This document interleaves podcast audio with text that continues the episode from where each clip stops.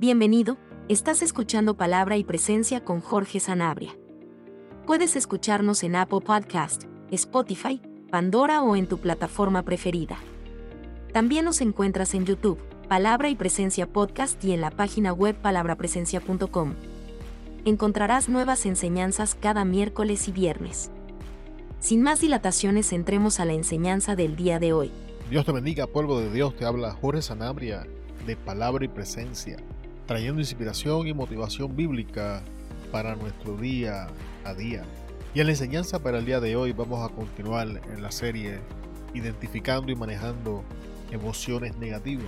Y vamos a estar hablando de falsa misericordia.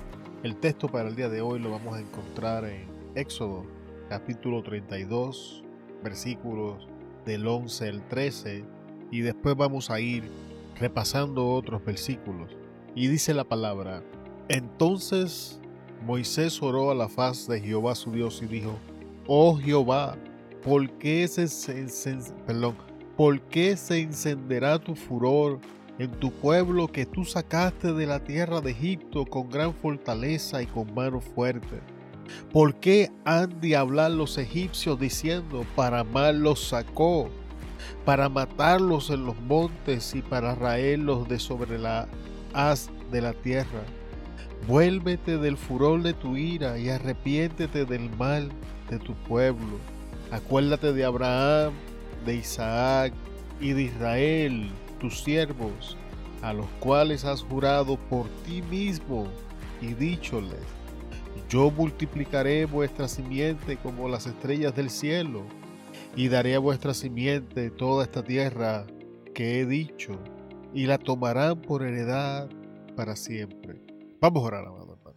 Padre, en el nombre que es sobre todo nombre, en el nombre poderoso de Jesús, venimos ante tu presencia. Te necesitamos, Dios. Sin ti no podemos hacer nada. Sin ti nada somos, Señor. Tú sabes, Dios, que somos polvo. Tú sabes, Dios, que te necesitamos. Y ahora, Padre eterno, te pedimos que nos dirijas, que glorifiques tu nombre en este día, que abras las escrituras delante de nuestros ojos, que nos den gracia para enseñarla, que tu espíritu nos dirija, Señor.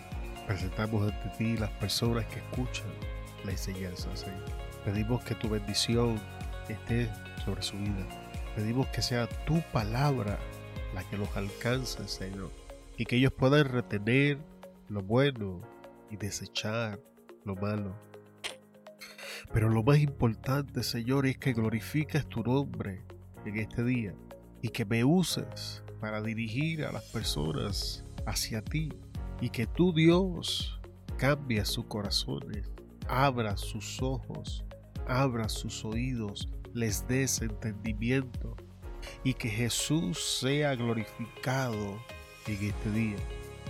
Espíritu Santo, sin ti no podemos enseñar. Tú eres Espíritu Santo quien nos guía la verdad. Tú eres Espíritu Santo quien nos enseña la palabra. Tú eres Espíritu Santo quien ha inspirado las escrituras y te necesitamos en este día. Pon las escrituras en nuestra boca glorifica tu nombre, Señor Jesús. Gracias te damos. Amén, amén, amén. Antes de entrar en la, enseñanza, amados hermanos, hermanas, esta, esta temporada de, primavera para mí es difícil, parezco de alergias. Y en el día de hoy estoy que no puedo ni respirar. Así que les pido disculpas por, por, por, lo falloso que me voy a escuchar y y lo pausado que voy a estar enseñando ahora. Sin más preámbulos, vamos a entrar a la escritura. Hay momentos, amado hermano, donde por no entender lo que es el, el concepto de, misericordia, queremos ser más pacientes eh, y, más misericordiosos que Dios. Muchas veces sin darnos cuenta queremos amar más de lo que Dios ama y por un tiempo más prolongado. Y Moisés no es el único ejemplo de esto. Hace, hace un tiempo atrás uh, hablábamos de, de Samuel, estamos trayendo una enseñanza de la vida de David. Y pues la vida de David inicia de hecho en Samuel. Y hablábamos de cómo Samuel lloraba a David. Y, este es otro, otro caso donde amamos y sufrimos y lloramos por cosas que Dios ya le ha puesto punto final y ha desechado. Y Moisés en el día de hoy es otro ejemplo, pero en el caso de Moisés no era amor, era un, falso sentido de misericordia. De hecho, esta oración que acabamos de leer, que la, voy a volver a leer para a, modo de repaso, algunas personas hacen uso de esta oración como el ejemplo del corazón del siervo de Dios y, y de la intercesión que el siervo de Dios o el pastor hace por un pueblo rebelde y pecador.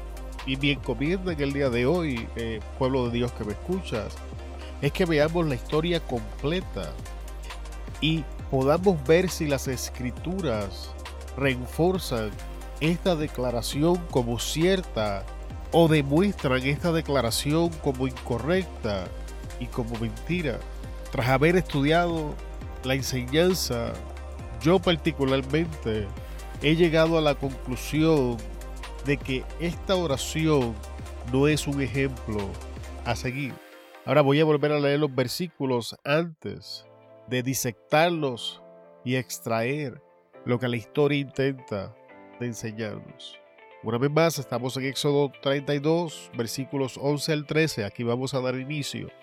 Entonces Moisés oró a la faz de Jehová su Dios y dijo, Oh Jehová, ¿Por qué se encenderá tu furor en tu pueblo que tú sacaste de la tierra de Egipto con gran fortaleza y con mano fuerte?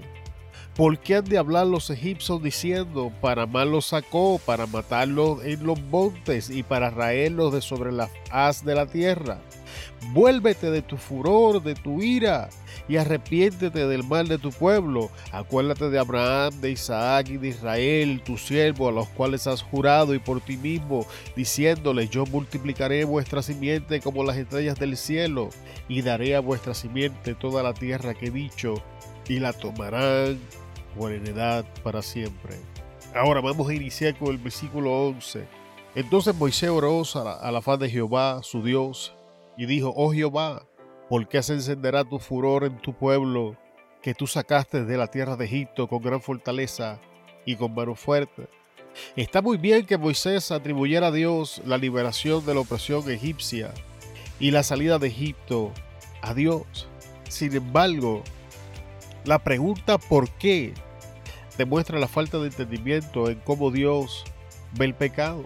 Ahora vamos a ver y a, y a observar cómo reacciona Moisés cuando son sus ojos los, que ven lo que el pueblo está haciendo. vamos a ver cómo reacciona Moisés cuando desciende de la montaña y se encuentra con lo que Dios ya había visto cuando Moisés estaba en la montaña. Porque mientras Moisés está en la montaña y no está viendo lo que el pueblo está haciendo, le pregunta a Jehová, ¿por qué se va a encender tu ira? Pero ahora quiero que ustedes vean la reacción de cómo Moisés reacciona cuando es él, cuando sus ojos ven lo que el pueblo está haciendo. Y vamos a continuar en el capítulo 32, pero ahora vamos a versículo 19 de ahí en adelante. Escucha, versículos 19 y 20. Y aconteció que llegó él al campo y vio el becerro y las danzas, enardeciéndosele la ira a Moisés, y arrojó las tablas de sus manos, y quebrólas al pie del monte, tomó el becerro que habían hecho, y quemólo en el fuego, y moliólo hasta reducirlo a polvo que esparció sobre las aguas y, y, diólo a beber a los hijos de Israel. Lo primero que vemos en la oración de Moisés es una inconsistencia entre la oración y las acciones de Moisés. Moisés le pregunta a Dios, ¿por qué va a encenderse tu ira en contra de tu pueblo? Pero aquí una vez él ve lo que Dios ya había visto, lo vemos haciendo exactamente lo mismo que le estaba pidiendo a Dios que no hiciera. Tenemos que entender, amado hermano, que la reacción correcta ante el pecado es ira. No, no hay otra reacción. Tiene que haber una indignación ante el pecado. No estoy diciendo que como Moisés manejó la ira fue correcto, no es eso lo que estoy diciendo. Pero Moisés le está diciendo a Dios por qué se va a encender tu ira y cuando Moisés lo ve, Moisés mismo se enoja. Así que lo primero que vemos es que hay una inconsistencia. Pero vamos al versículo 21. Y dijo Moisés a Aarón, ¿qué te ha hecho este pueblo que has traído sobre él tan pecado, tan gran pecado? Y respondió Aarón, no se enoje mi señor, tú conoces al pueblo que es inclinado a mal.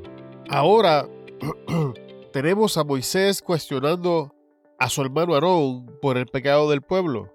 Un parecido a lo que está pasando en el monte cuando Dios le informa a Moisés que el pueblo ha pecado. Y aquí tenemos a Aarón haciendo exactamente lo mismo que Moisés hizo en su conversación con Dios. No te enojes con el pueblo. Sin embargo, Moisés no queda satisfecho con la contestación de Aarón.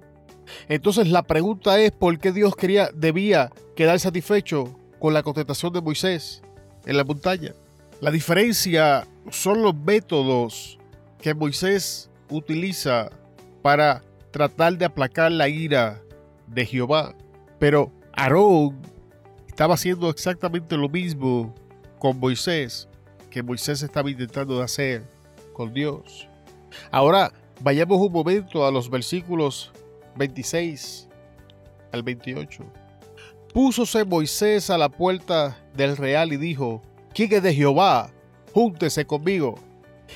Y juntáronse con él todos los hijos de Leví, y él les dijo, Así ha dicho Jehová, el Dios de Israel, poned cada uno su espada sobre su muslo, pasad y volved de puerta a puerta por el campo, y matad cada uno a su hermano, y a su amigo, y a su pariente.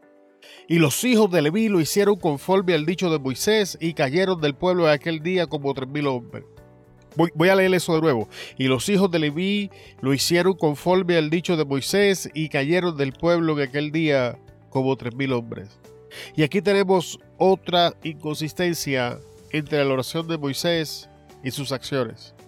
En el monte, antes de ver la severidad del pecado del pueblo, le pide a Dios que no los mate. Y aquí vimos a Moisés dictaminando muerte para los ofensores. La pregunta, amado hermano, que quiero presentar en este día, ¿quién era más apto para juzgar al pueblo? ¿Dios o Moisés? ¿Quién era más apto para determinar qué había que hacer con el pecado del pueblo, Dios o Moisés. Inconscientemente, las acciones de Moisés dan a entender que su juicio era mejor que el de Dios. Le pide a Dios que no juzgue al pueblo y aquí él, hablando de Moisés, está pasando juicio al pueblo. Le pide a Dios que no mate al pueblo y aquí Moisés podemos verlo impartiendo muerte sobre el pueblo. Así que como pueden ver, en esta primera oración vemos grandes inconsistencias entre lo que Moisés le pide a Dios y a cómo Moisés reacciona, lo que nos lleva a la conclusión de que como es obvio, la decisión de Jehová en el monte era la correcta de erradicar al pueblo y levantar uno nuevo tal como él quería hacerlo. Pero Moisés está desplegando una falsa misericordia, porque como podemos ver, Moisés no pudo encontrar otro curso de acción que fuese distinto al que Dios había predeterminado desde el principio. Y no quiero pasar por alto algo. Dese de cuenta que en su ira, al ver el pecado del pueblo, Moisés destruye la obra y el trabajo que Dios había puesto en sus manos cuando destruye las tablas del pacto. Porque a eso fue que subió Moisés al monte, a recibir las tablas del pacto, que eran producto del trabajo de Dios, que Dios mismo se lo entrega a Moisés y ahora Moisés en su ira destruye eso, no pase eso por alto. Ahora, Vayamos a la segunda oración de Moisés en este capítulo 32 en el libro de Éxodo. En el versículo 30 comenzamos a leer. Y aconteció que el día siguiente dijo Moisés al pueblo, vosotros habéis cometido un gran pecado. Pareciera ser, amado hermano, que Moisés no, sabía que él también había pecado al dejarse vencer por la ira y destruir las tablas del pacto que Dios le había dado, que era lo que les estaba mencionando. Moisés por alguna razón no se había dado cuenta que él también había pecado, que él también había actuado mal. En el versículo 31 entonces volvió Moisés a Jehová dijo, ruego pues, este pueblo ha cometido un gran pecado, porque se hicieron dioses de oro. Hagamos una pausa por un momento antes de continuar leyendo. Ahora Moisés reconoce que las palabras de Dios eran verdaderas desde el principio. Ahora, después de ver el pecado, ahora, después de haber visto lo que ellos hicieron, ahora es que Moisés entra de acuerdo con Dios y dice, el pueblo ha pecado grandemente. O sea que hasta que Moisés no había visto el pecado, Dios había estado exagerando lo que estaba pasando. Está viendo cuán problemática es esta oración, hermano, hermano. vamos a seguir. Versículo 32. Que perdones ahora su pecado tenemos que abrir un paréntesis aquí y establecer, Dios no estaba obligado a perdonar el pecado del pueblo. La justicia de Dios también debía ser satisfecha y el pecado del hombre debía ser juzgado. Este era el dilema más grande que Dios enfrentaba y que no fue resuelto hasta que Jesús entregó su vida por nosotros. El problema no era que Dios no amara al pueblo. Dios amaba y todavía ama a su pueblo. El problema era que la paga del pecado es muerte. Y por ende, Dios, siendo bueno, siendo justo y siendo juez, tenía la responsabilidad de juzgar el pecado. Es por eso que hasta Jesús Dios provee la ley y establece los sacrificios. Sin embargo, Moisés en este momento no entiende eso y le está pidiendo a Dios básicamente que ignore y perdone y olvide la ofensa sin ninguna forma de retribución. Pero mira lo que el extremo que llega Moisés. Y si no, ráeme ahora de tu libro que has escrito. Amado hermano, Moisés no solo estaba estableciendo una demanda que Dios perdonara el pecado del pueblo, también establecía una consecuencia, marcando de esta manera alguna forma de negociación con Dios. Y mira la contestación que Jehová Dios le da. Tenemos que entender que nuestro Dios no va a negociar con nosotros.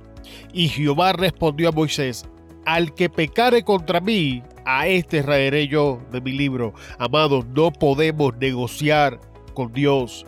Ni Moisés ni nosotros tenemos la capacidad de satisfacer la justicia de Dios ni la habilidad de proveer el pago necesario para que una reconciliación acontezca entre el pueblo y Dios mismo tras haber pecado contra Él. Y es por eso que en los tiempos que estamos viviendo, Jesús es tan importante porque Jesús es la paga de ese pecado. Jesús es el mediador de la reconciliación. Es Jesús el único que pudo satisfacer la ley y pagar el pecado y retomar su vida.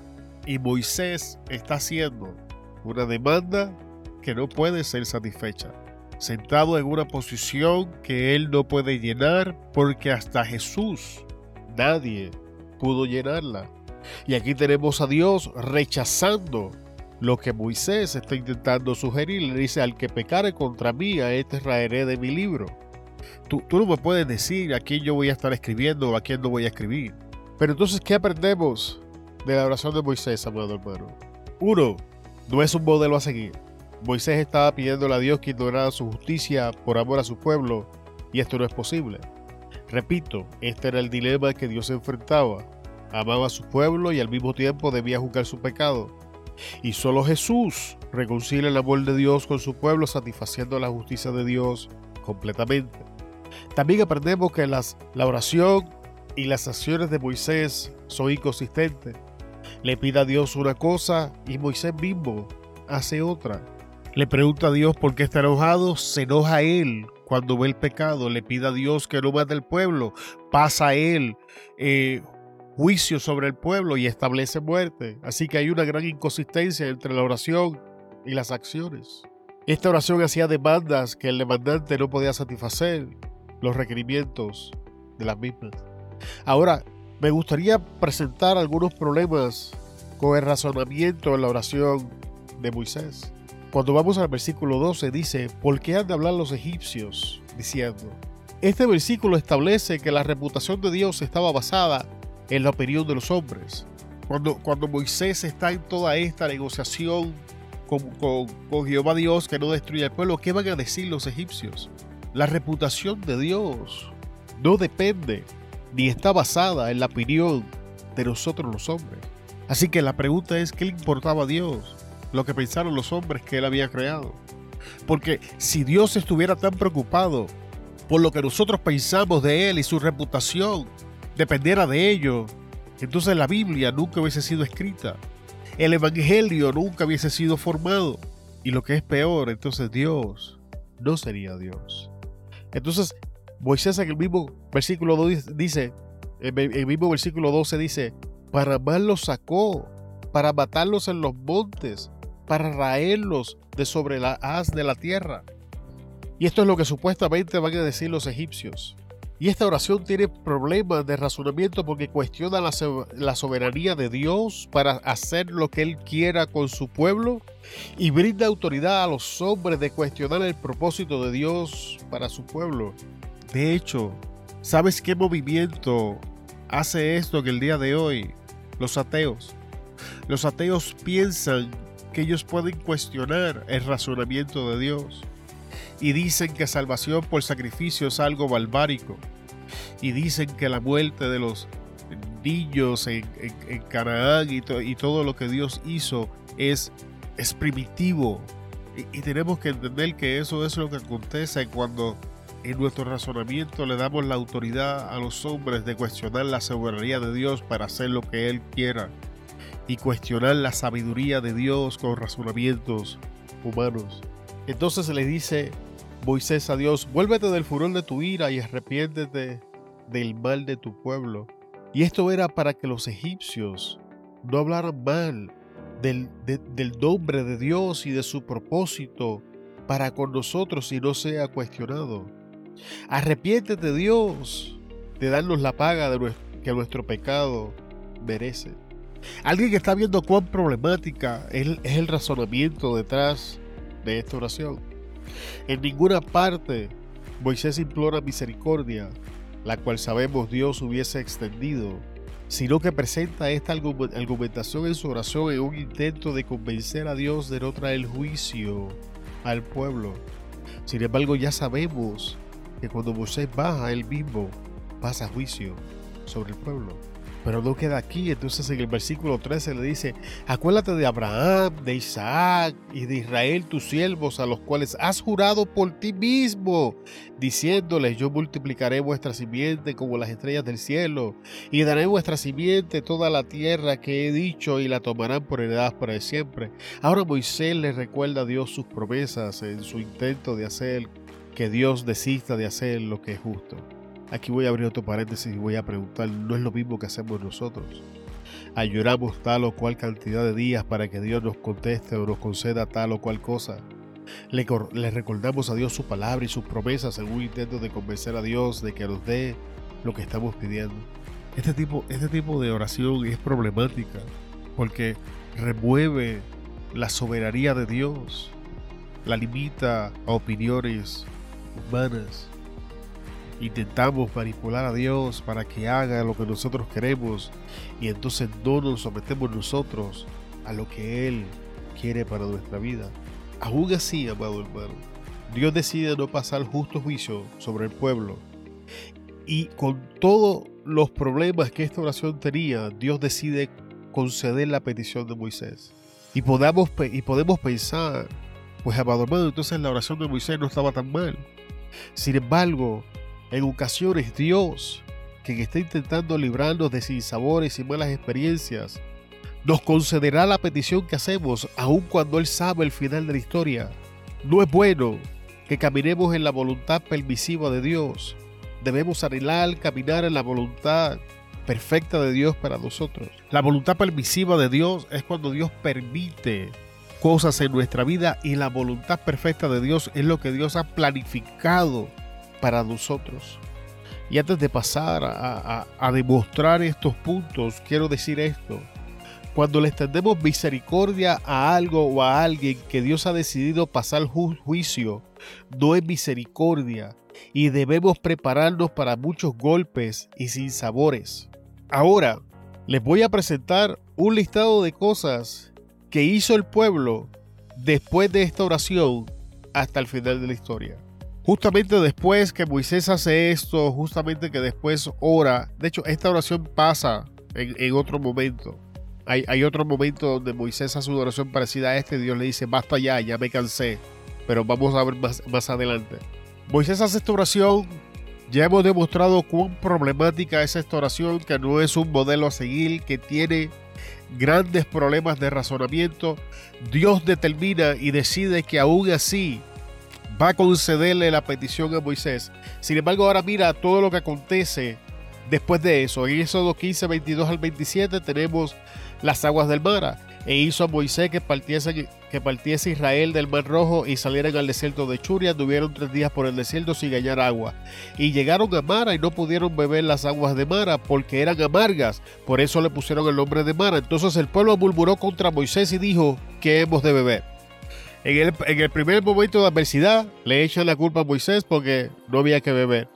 En Levíticos 10 tenemos los hijos de Aarón, Navar y Abiú tomando su incenciario y presentando fuego extraño. Dios los mata. En número 11, el pueblo quiere carne. Se, eh, se cansan del maná y empiezan a cuestionar del maná y a pedir codornices. Y dice que Dios los oyó y los juzgó. En número 14, el pueblo quiere volverse a Egipto. Entonces los israelitas comenzaron a gritar y aquella noche se la pasaron llorando. Todos se pusieron a hablar más de Moisés y Aarón. Decían, ojalá hubiésemos muerto en Egipto. Este es el pueblo que Dios quería matar. Pero, y, que Moisés ora para salvarle la vida. En número 16, Coré los 250 se rebelan contra Moisés. Todos ellos se reunieron, se enfrentaron con Moisés y Aarón y le dijeron, basta ya de privilegios. Todo el pueblo ha sido consagrado por Dios y el Señor está con nosotros. En número 20, el pueblo tiene sed. La segunda ocasión, como la gente no tenía agua, se reunieron todos para protestar contra Moisés y Aarón y le dijeron Moisés, ojalá hubiésemos muerto con los otros israelitas que hizo morir el Señor. Vamos a seguir. Número 25, el pueblo se vuelve a la idolatría. Cuando los israelitas se establecieron en Sitín, sus hombres empezaron a corromperse con las mujeres moabitas, las cuales los invitaban a los sacrificios que ofrecían a sus dioses. Los israelitas tomaban parte en esas comidas y adoraban a los dioses de las moabitas. Y así se dejaron arrastrar al culto de Baal. Peor. Todos estos problemas, todos estos insabores, todos estos ataques y otros que no puse, era lo que Dios quería ahorrarle a su siervo Moisés. Pero por falsa misericordia, ahora Moisés sufre cosas que Dios nunca quiso que sufriera. Ahora, ¿cuál fue el costo que Moisés tuvo que pagar por esta oración? ¿Qué cosas perdió Moisés por esta oración y la falsa misericordia? Moisés no entró a la tierra prometida. Y Jehová dijo a Moisés y Aarón, por cuanto no creíste en mí para santificarme delante de los hijos de Israel, por tanto, no meteréis esta congregación en la tierra que les he dado. Estas son las aguas de la rencilla, por las cuales contendieron los hijos de Israel con Jehová, y él se santificó en ellos. Moisés pierde la voluntad de Dios para su vida. Era la voluntad desde el principio que Moisés entrara a la tierra prometida. En Éxodo 3, del 7 al 12 dice, y el Señor dijo, ciertamente he visto la aflicción de mi pueblo que está en Egipto, y he escuchado su clamor a causa de sus capataces, pues estoy, consciente de sus sufrimientos, y he descendido para librarlo de manos de los egipcios y para sacarlos de aquella tierra en, a una tierra buena y espaciosa, a una tierra que, que maná leche y miel, al lugar de los cananeos, de los hititas, de los amorreos, de los fereceos, de los hebeos, de los jebuseos y de todos los feos, eso lo añadí yo. Y ahora, he aquí el clamor de los hijos de Israel ha llegado hasta mí y además he visto la opresión con que los, los egipcios los oprimen. Ahora pues ven y te enviaré a Faraón para que saques a mi pueblo, los hijos de Israel de Egipto. Pero Moisés dijo a Dios, ¿quién soy yo para ir a Faraón y sacar a los hijos de Israel de Egipto? Y él dijo, ciertamente yo estaré contigo y la señal para ti de que yo soy el que te ha enviado será esta. Cuando hayas sacado al, al pueblo de Egipto, adoraré a Dios en este mundo. Y aquí yo envío mi ángel delante de ti para que te guarde en el camino, y escucha aquí, y te introduzca en el lugar que yo he preparado. ¿Qué otra cosa le pasó a Moisés?